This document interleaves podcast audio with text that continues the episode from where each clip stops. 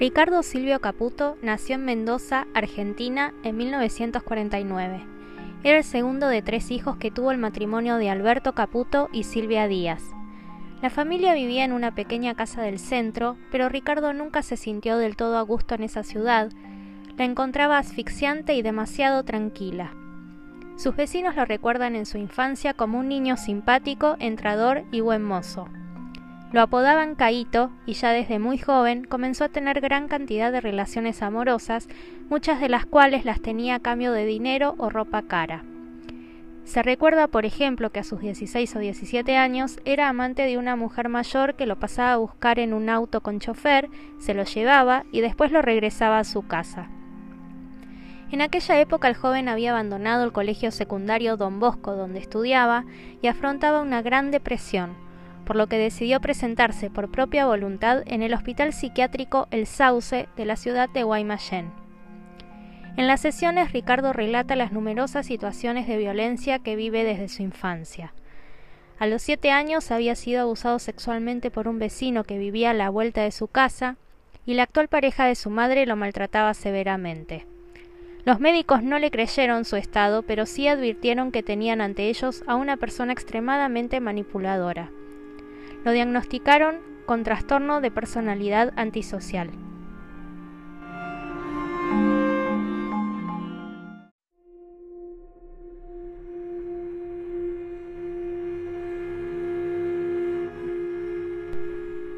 A finales de la década de los 60, a sus 19 años, Ricardo, como muchos jóvenes de su generación, decide probar suerte en el exterior y viaja a los Estados Unidos para conseguir trabajo, aunque al año siguiente debe regresar a la Argentina para cumplir con el servicio militar, que era de carácter obligatorio en esa época en su país. Apenas finalizó su convocatoria en la Cuarta Brigada Aérea, viajó nuevamente al norte y se instaló en la ciudad de Nueva York, donde consiguió dos trabajos, uno durante el día en el Hotel Plaza frente al Central Park y otro por la noche en un hotel para mujeres llamado Barbizon. En esa época conoció a la que sería su primera víctima, Natalie Brown, una joven de 19 años que trabajaba de cajera en un banco. Ella era una chica muy tímida, pero sucumbió ante los encantos de Ricardo y al mes de conocerlo se transformaron oficialmente en novios. Al parecer, como él permanecía en el país como ilegal, su intención era casarse con Natalie para obtener la ciudadanía, pero ella no tenía intenciones de acceder. En julio de 1971, ella ya no quería seguir manteniendo esa relación. El día 30 Ricardo llega a la casa de los padres de la chica en Flower Hill. El sábado siguiente por la noche, cuando se quedaron solos, él le propuso mantener relaciones sexuales, a lo que ella se negó.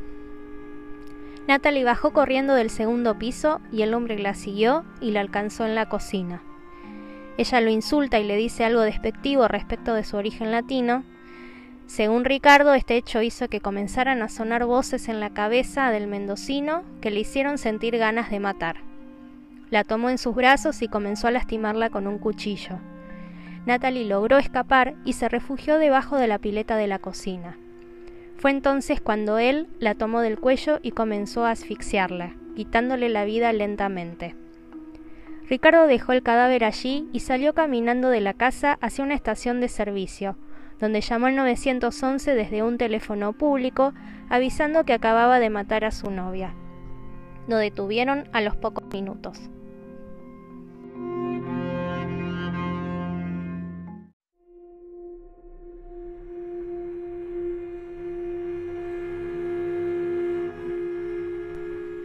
El mendocino, que ya tenía experiencia en test psiquiátricos que le habían realizado en su ciudad de origen, Fingía estar demente hablando supuestamente con su novia y su padre ya fallecidos. Caputo sabía que si lo declaraban insano, lo internarían en un centro psiquiátrico en lugar de ponerlo en la cárcel, y utilizó sus conocimientos del tema para obtener el beneficio.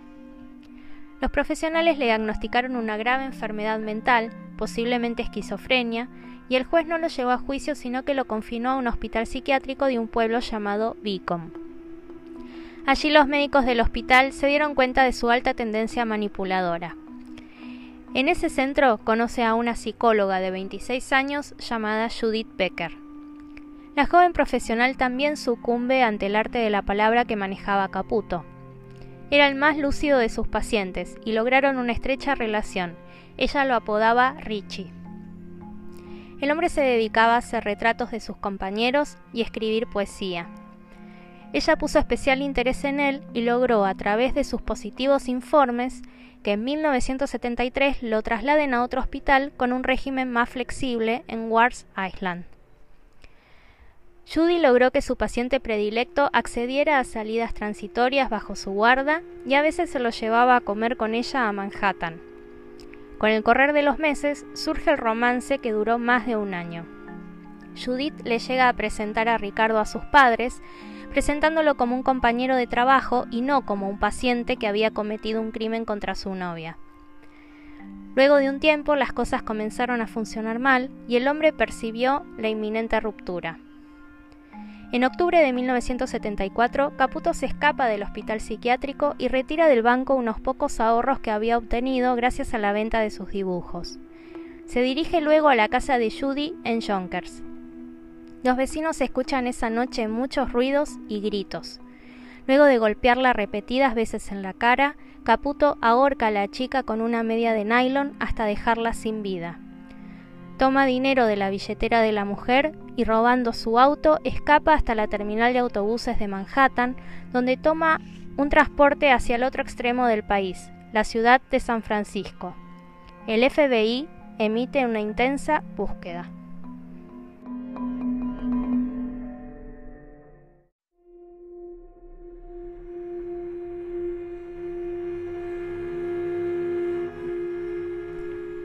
En esa nueva ciudad, Ricardo logra pasar desapercibido por la intensa circulación de vecinos y turistas que la habitan, y además se cambia de identidad y transforma totalmente su aspecto físico, hasta sube de peso deliberadamente para no ser reconocido. Ahora se llama Ricardo Donoguier y lleva una vida tranquila. Vive en una pensión y se dedica a dibujar retratos en la calle. De esa forma conoce a una nueva mujer, Bárbara Taylor, una documentalista que fue retratada por Caputo y que luego de conocerlo comienza con él una relación sentimental. Luego de unos meses, Caputo se muda a Hawái con un dinero que le presta su nueva novia y comienza a trabajar allí como mesero. Saca ventaja, además, de seducir turistas y llevarlas a su apartamento que alquilaba con un amigo. En marzo de 1975 conoce a una viajera llamada Mary O'Neill, que se salva de ser asesinada por Caputo justo cuando, en el medio de una golpiza que éste le estaba propinando, aparece su compañero de cuarto y lo obliga a detenerse. Mary logra agarrar sus pertenencias y escapar. Se había salvado así de uno de los asesinos seriales más peligrosos del momento. Luego de este incidente, Caputo debe huir de la isla y toma un avión de regreso a San Francisco, donde una vez llegado a la ciudad, llama desde el aeropuerto a Bárbara y le propone matrimonio. Pero Bárbara ya estaba en otra relación y decidió sacarse de encima a Caputo. Para marzo de 1976, y luego de ser echado de la casa de su exnovia, encuentran el cadáver de la chica dentro de su departamento. La policía pocas veces había visto algo similar. Ricardo la había matado a golpes.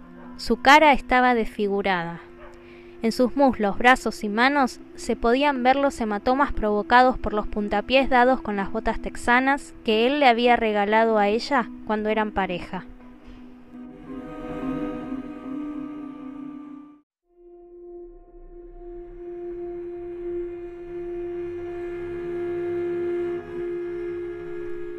El ahora triple homicida logra escapar a México donde cambia su identidad a Ricardo Martínez Díaz, su cara comienza a hacerse muy famosa en los medios de comunicación y se lo comienza a llamar el asesino de mujeres. En DF, Caputo comienza a dar clases de karate, deporte que había aprendido durante su internación en el hospital psiquiátrico y también se dedica a vender libros. Conoce a otra mujer, Laura Gómez, de 23 años, que era hija del magnate mexicano Fidel Gómez Martínez, propietario de la flotilla de camiones más importantes del país para esa época. La familia de Laura vivía en el exclusivo barrio de Polanco, en una casa que abarcaba toda una manzana. Gracias a ellos, Caputo logró obtener un puesto de gerente en una empresa norteamericana de acero, subsidiaria de Atlas. Finalmente vivía la vida que siempre soñó, con un buen pasar y sin sobresaltos. Pero su desequilibrio criminal volvió a aparecer para el año 1977, cuando lleva a su novia Laura a su departamento. Aparentemente la mujer era algo depresiva y su tristeza por algún motivo despertó la ira de Caputo. Esa noche de junio, Laura murió a causa de los golpes que el hombre le propinó en la cabeza y la cara con una barra de hierro y con sus puños. Además también presentaba varias quemaduras de cigarrillo a lo largo de todo su cuerpo y marcas de haber sido arrastrada por toda la casa.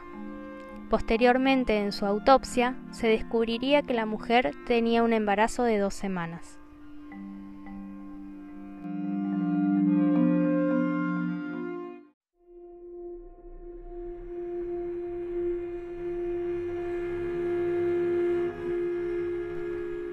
Una vez más, Caputo logra huir y regresa a los Estados Unidos. Vivió cinco meses en Salt Lake City y luego se traslada a Los Ángeles donde consigue trabajo de mesero en el restaurante Scadia. Allí conoce a Felicia Fernández, una refugiada cubana con la que se casa en 1979.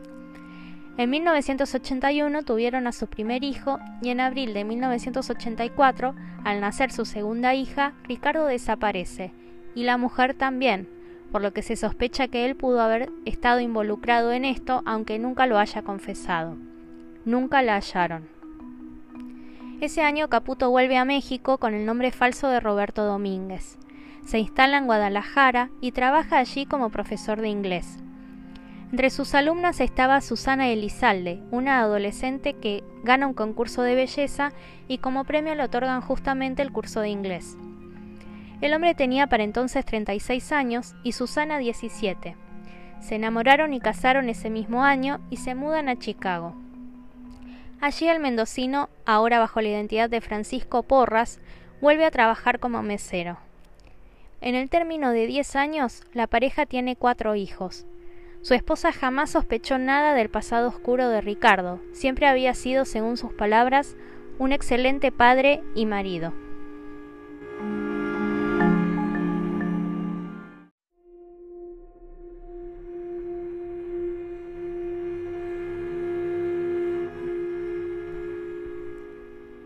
Cambia repentinamente una mañana de enero de 1994, 23 años después de su primer crimen. Por algún confuso motivo que se desconoce con certeza, se habla de que la policía mexicana comenzó a perseguirlo, Caputo vuelve a su país natal, Argentina. Allí se comunica con su madre, que no tenía noticias de él desde 1974, y le confiesa los cuatro crímenes, también le pide ayuda para entregarse, para ese entonces ya tenía 45 años. Según palabras del criminal, las voces que lo obligaban a matar habían regresado y ya no quería lastimar a nadie más. Su entrega fue acordada con un famoso abogado llamado Michael Kennedy en la ciudad de Nueva York. Antes de ser apresado, otorgó una entrevista a la cadena de televisión ABC pautada en 100 mil dólares.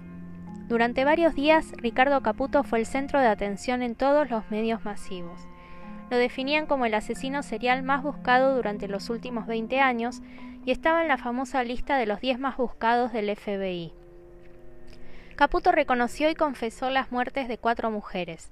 Natalie, que ya se sabía y por la cual lo encerraron en el psiquiátrico en el 71, Bárbara, Judith y Laura pero nunca se hizo cargo de la desaparición de su primera esposa Felicia y de dos mujeres más que también se sospecha que murieron asesinadas por él, la escritora Jackie Bernard y la mesera Devon Gren, ocurridas en la década del 80.